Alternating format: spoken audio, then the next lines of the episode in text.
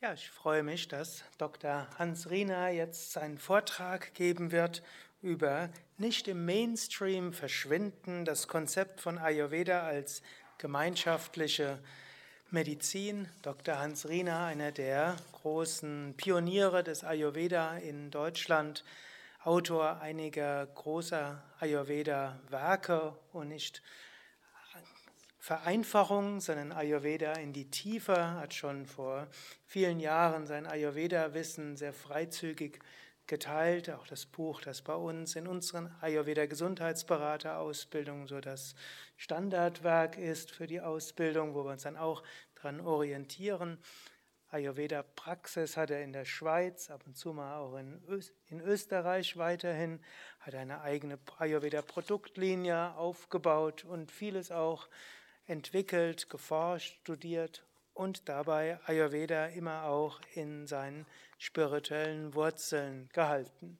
Und so freue ich mich, ihn immer wieder zu hören. Er kommt ja, ich glaube, seit Beginn unserer Kongresse kommt er hierher und jedes Mal erfahre ich wieder etwas Neues und neue Denkansätze oder alte Denkansätze tiefer aufbereitet.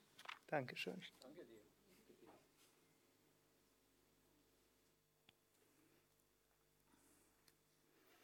Ja, hört man mich? Danke. Om Agyanatimirandasya Gananjana Shalakaya Chakshurum Militam Mina Tasmai Shri Gurave Namaha Jai Shri Krishna Jai Danvantari Ja, das Thema heute Abend aus aktuellem Anlass. Der liebe Shukadev hat beim Einführungsvortrag sehr viele Fragen aufgeworfen, was die Aufnahme von Ayurveda hier in Europa alles eben auch wieder für Probleme mit sich bringt oder Probleme für Aufgaben mit sich bringt und wie können wir das erfolgreich machen. Wir haben ja das Beispiel in der Schweiz, wir haben nach 15 Jahren Arbeit ein eidgenössisches Diplom in Ayurveda-Medizin geschaffen. Wir haben ein zweites eidgenössisches Diplom geschaffen für Ayurveda-Therapeuten. Das heißt, die Ayurveda-Ausbildung ist staatlich anerkannt und integriert. Das ist eine lange Aufgabe. Wir haben über 15 Jahre gebraucht, bis wir das durch hatten. Wir mussten uns zusammenraufen, weil die Gesundheits- Autoritäten haben natürlich gesagt, wir können nicht für jedes System ein einzelnes Verfahren schaffen. Und deshalb haben wir uns äh, zusammengerauft im wahren Sinne des Wortes mit den Vertretern von TCM, der traditionellen chinesischen Medizin, mit den Vertretern der Homöopathie, mit den Vertreterinnen und Vertretern auch der TEN der traditionellen europäischen Naturheilkunde und wir haben eben einen, äh, einen, also einen Mediziner, also einen Alternativmediziner für Ayurveda geschaffen, wo man einen Grundstock hat an Ausbildung, die für alle vier Systeme gleich ist und darauf aufbauend eine Spezialisierung in diesen vier Fachrichtungen. Und das wurde dann auch so aufgenommen. Hm, es wurde sehr viel Arbeit reingesteckt. Wir, muss, gesteckt. Wir mussten jede einzelne Unterrichtsstunde ähm, aufzeichnen. Wir mussten die, den äh, Lehrplan aufzeichnen. Wir mussten auch Modelle finden, wie wir die Qualität äh, garantieren können, weil das Ganze ist auf der Ebene einer Fachhochschule angesiedelt. Was sind die Voraussetzungen für Kandidatinnen und Kandidaten, die so eine Ausbildung machen wollen? Und jetzt sind wir noch an einer sehr schwierigen Aufgabe, nämlich die genauen Prüfungsabläufe. Und auch da wieder eben arbeiten wir zusammen mit den anderen Systemen. Und so wird es wahrscheinlich auch in anderen europäischen Ländern irgendwann in der Zukunft gehen. Wir müssen eine Basis schaffen, wo wir gemeinschaftlich vorgehen können. Und darum ist das auch das Thema meines heutigen Vortrages. Ähm, ich persönlich blicke, na, jetzt müssen wir nur noch schauen, dass wir das weiterkriegen. Ja. Auf 40 Jahre Forschen, Praxis und Lehren von Ayurveda zurück.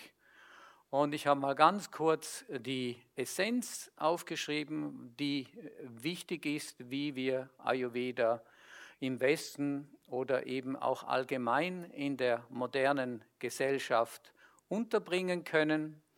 Ich habe ja auch selber eine persönliche Geschichte, dass ich lange in Indien auch in einem Ashram gelebt habe und auch meine brahmanischen Weihen erhalten habe. Das heißt, ich war auch oder bin eigentlich immer noch ein vedischer Priester.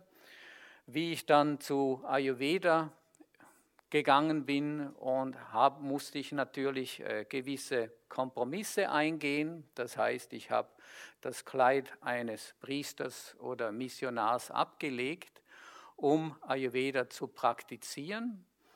Hm, das heißt, wir haben ja Patienten aus allen Gesellschaftsschichten. Ich persönlich habe viele Patienten aus nicht-christlichen Ländern, nicht-europäischen Ländern. Das heißt, es kommen mehr und mehr Leute aus der Golfregion, auch zu Ayurveda. Es kommen mehr und mehr Leute aus äh, anderen arabischen, auch islamischen Staaten, die Ayurveda entdeckt haben. Und so eben geht es darum, dass wenn ich eine ayurvedische Diagnose stelle und die Anamnese anhöre von einem Patienten, dann geht es nicht an, dass ich das mit meiner persönlichen Wertvorstellung äh, definiere, sondern ich muss das im Licht der ayurvedischen Arbeitsmodelle sehen. Das heißt, ich kann nicht jetzt direkt in diesem Zusammenhang Ayurveda nutzen, um meine persönlichen Ideale weiterzugeben, weil diese persönlichen Ideale sind ja was sehr Persönliches und sind nicht unbedingt das, was mein Patient von mir wünscht.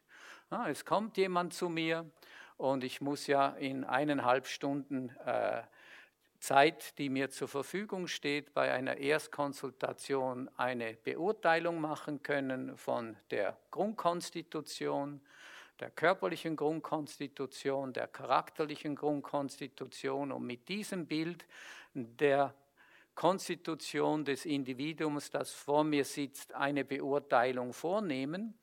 Und das Gleiche eben auch in der Therapeutik muss ich äh, nicht äh, eben mit einem Bild meiner eigenen Moraltheologie hineingehen und diese in die Therapie mit einbinden.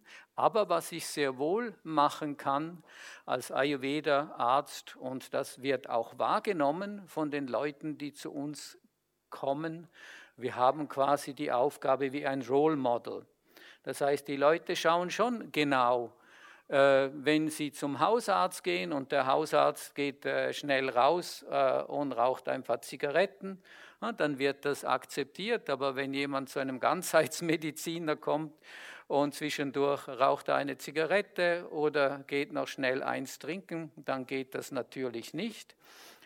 Das heißt, diese Werte, die kann ich ja vermitteln über quasi im Sinne, dass ich selber ein Role Model bin, und das wird auch sehr geschätzt, weil eben es ist dann nicht ein, ein direktes Eingreifen in die persönlichen, ideellen oder Bewusstseinsstrukturen, weil jeder Mensch in dieser Welt ist ja an einem anderen Ort auf seiner Reise zu sich selber. Und wenn ich ein bestimmtes Konzept ihm aufpflanze, dann wird das nicht unbedingt zielführend sein, sondern kann genau das Gegenteil bewirken. Hm?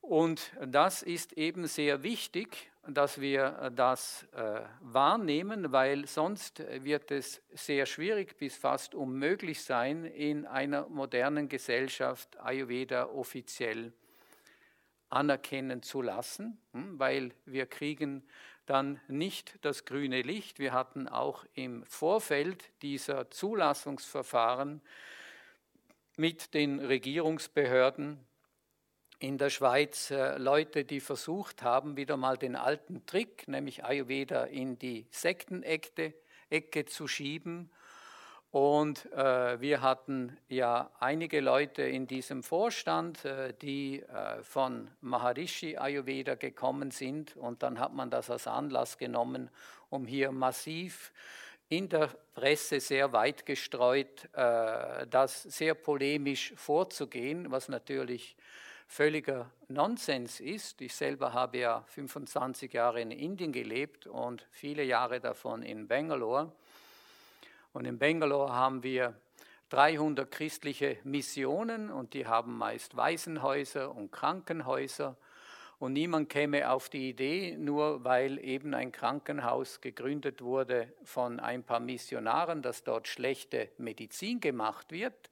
Aber wenn das die Ayurveda-Leute nutzen, hm, Ayurveda nutzen quasi auch als Missionsgrundsatz, dann kann das sofort benutzt werden von eben äh, für Anfeindungen von Gesellschaftsteilen, ähm, die eben überhaupt kein Interesse haben, dass eine Ganzheitsmedizin wie Ayurveda jemals eine offizielle staatliche Anerkennung hat. Und ohne diese Anerkennung werden wir auch nicht von den Krankenkassen anerkannt werden. Und deshalb ist es wichtig eben, dass äh, diese drei Punkte, die ich aufgeschrieben habe, dass ich sowohl meine eigenen Werte habe und die auch lebe und die auch vertrete nach außen, aber wenn ich eine Diagnose stelle oder eine Behandlung mache, dann bleiben die außen vor und kommen einfach rein mit meiner Person. Hm?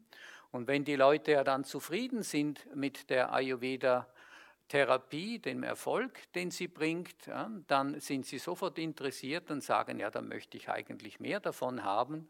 Und dann können diese Menschen sicher auch Schritt für Schritt äh, äh, dort äh, ihr Bewusstsein weiterentwickeln. Hm?